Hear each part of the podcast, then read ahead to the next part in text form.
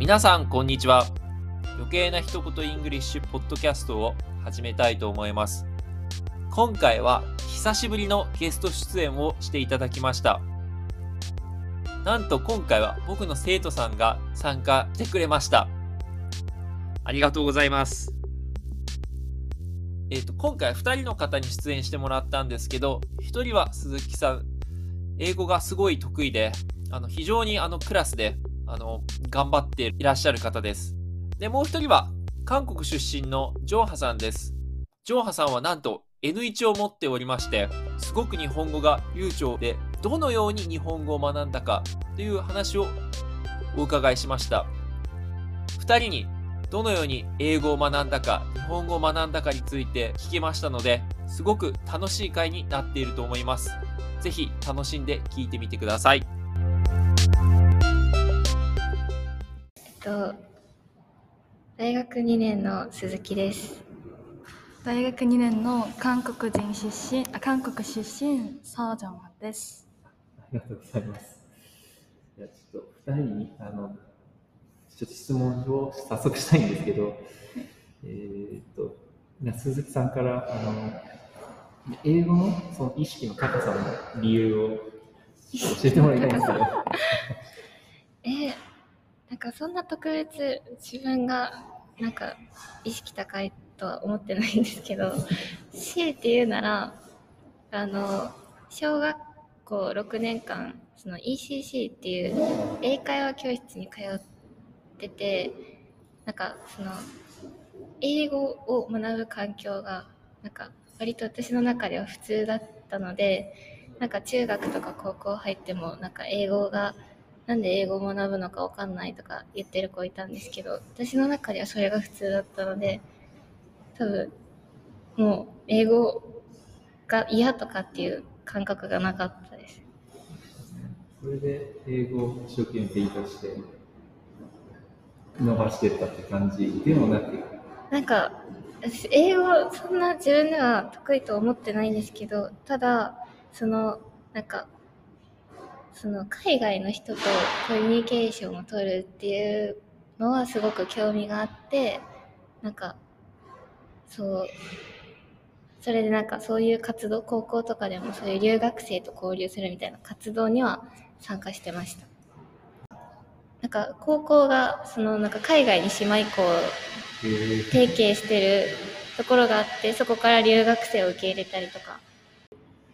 あ韓国は一応なんか英語を学ぶことが当たり前のようになっててなんか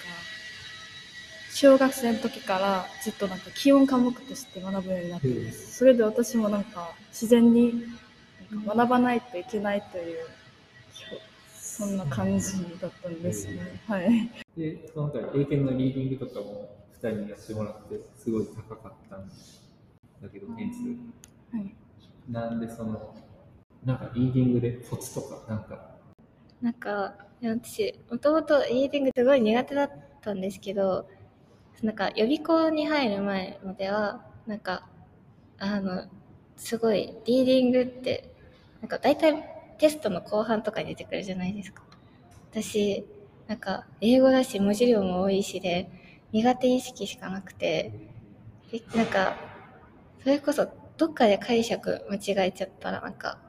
もう全部間違えちゃうじゃないですか。うん、そうだ。それがもう本当に嫌で、なんか苦手だったんですけど、なんか予備校で、なんかリーディング、長文の読み方みたいなのを教わってから、なんか、取れるようになってきました。あの、全部は読まないんですよ。なんか、最初になんか問題文から読むっていうのは一緒なんですけど、問題文を読んだ上、あ、問題文読んだ上で、その文章をなんか、強調表現ってあるじゃないですか。なんか、however とか、なんか、also とか、なんか、as a result とか、そういうなんか強調表現の後ろだけ線を引っ張ったり、なんか、あとは、例えばとかって出てくる前の文章とかに線を引っ張ったりして、それをつなげていくと、なんか、要約ができるみたいな文章の。なんかそういうのを教わって、なんか全体を読まずに内容をあらかた理解すれば、なんかその内容に関わる問題とかが出てきても、大体選択肢を省いていけるみたいなのを教わって、なんかあとは、なんか読んで、なんか読みながらその印をつけながら読んでいくんですけど、なんかそれこそ先生がおっしゃってたように、なんかジャパンとか、こう有名詞が出てきた時は、それもチェックしとけば、問題文でそのなんか具体的なことに聞かれてもすぐ戻れるみたいなのを教わりました。えでもそれをを学んでから多分だいぶ時間に余裕ができました。早いね。ああ、私もなんか高校生の時、英語とか全く勉強しなかったのでんだ。はい、リーディングの勉強って中学生ちょっと塾通いながら学んだんですけれども一応なんか先生に学んだことは最初の文章と最後の文章になんか著者の言いたいことが大体入っているからそれを読んでなんか何が言いたいのはのか把握してからその問題文読んでミクさんと同じ杉月さんと同じく。そんな感じで解いていったんです。なんか最初はなんか高校生のレベルのリーディングを見たんじゃなくてなんか英語圏の国の小学生とか幼稚園生たちが読む文章とかを読んでなんか読解力をちょっと身につけた上でそろそろちょっとちょっとずつなんかレベルを高めていったんです。全然面白いね。そっちの方が日本よりも全然いいね。鈴木さんはその英語、その前期からてめっちゃ伸びたと思うんだよ。え、そうなんですかああ。だから1回目のテストよりもだいぶ伸びてたから、授業中に意識したテストがあるえ、でもなんだろう、単語？ちゃんと、とにかく単語テストの前とかはめ勉強してます。そうです。すごいよね。平均点がめっちゃ低い中でめっちゃ高いから。上げてくれてるからめっちゃ助かる。で、じゃあ、勉強のコツとかは、その単語の勉強でもいいし。あーあ、でもやっぱり、なんか、ずっと、まあ中学、高校とか予備校でもずっと言われてたのは、やっぱとにかく単語をやれって、なんか、日本語でもなんか、なんだろう、会話とかしてて、意味のわからない言葉言われたら理解できないのに、そんな英語で意味のわからない 単語出てきても理解できるわけがないみたいな。だから、あの、とにかく単語は、なんか、やるようにしてます。最近はもうずっとアプリなんですけど。アなんか使ってるな。え、なんか、あの、なんだっけ、ターゲット？へえ。アプリあるの？あります。それを使って勉強してるの？勉強してるときひたすらなんか、出てくるんですよ、問題が。それをもうずっとやってるみたいな。電車の中で。そうなんだ。すごいね。で最後にもっとこういうのしたいとか、こういうのしたら喋れるようになるなとか。あー、喋れるはもうなんか、とにかく、なんだろう。なんか、英語だけで会話すしてみる授業を作ってみるとか、なんか、まあ日本語も多少使ってもいいけど、基本英語で喋るとか、すると、とかなんか映画を見るとか、あはい。その真似をするとかだけでも全然、なんか雰囲気がつかめるような気がします。英会話行ってたんで、なんかもう日本語喋らないじゃないですか。あ、そうだね。だから無理やりそういう環境とかにいると、なんか、うん喋れるようにだんだんなってくるんじゃないかなと。韓国は映画とか見たりしてました？はい、そうですね。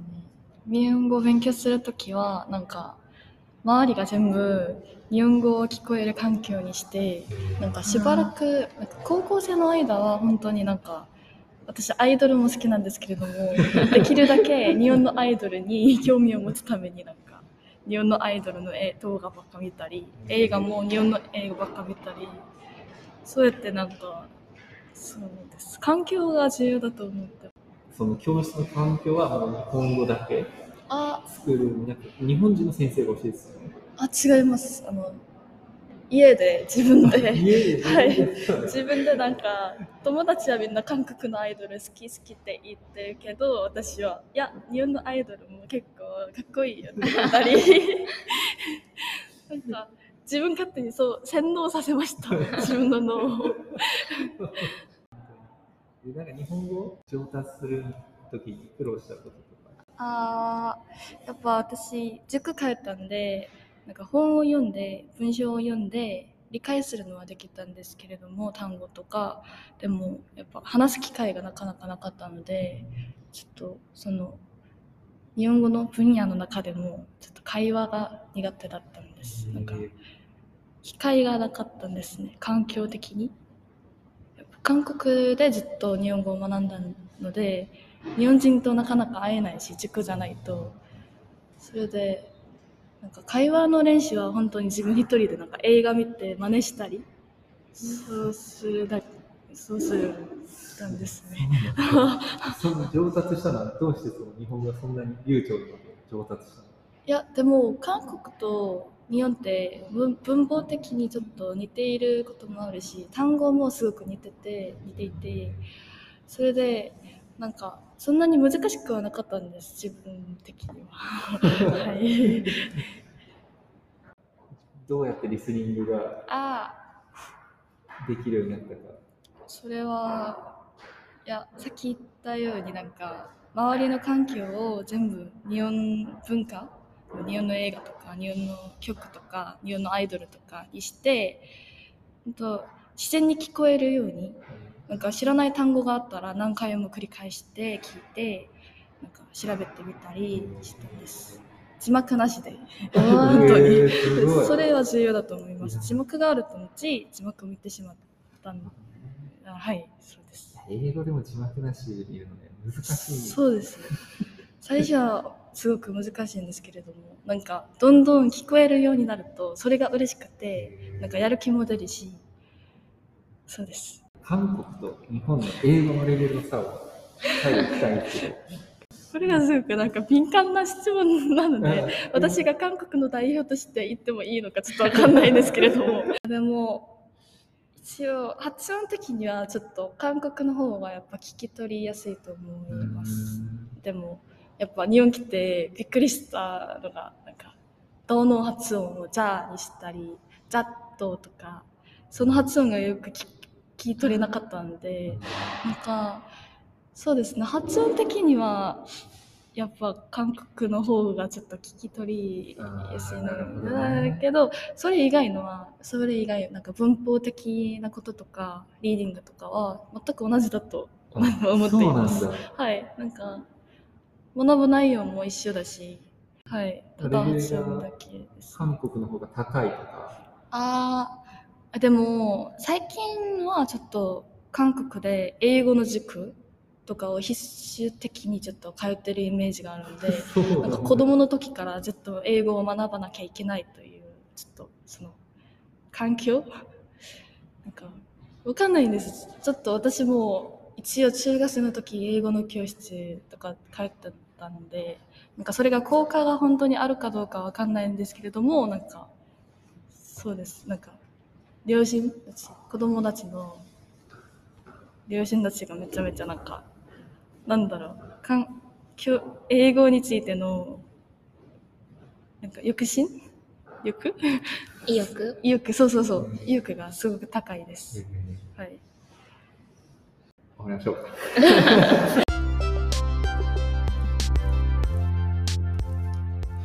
いかがだったでしょうか？少し僕の声が遠くになってしまっていたので、あの少し聞きづらくて本当に申し訳ございません。その代わり2人の貴重な話を聞けたと思いますので、本当にあの、僕にとっても有益ですし、あの、リスナーさんにとっても有益なんじゃないかなと思います。それでは、次回またお会いしましょう。Thank you so much for listening to my podcast. See you next time. Bye bye.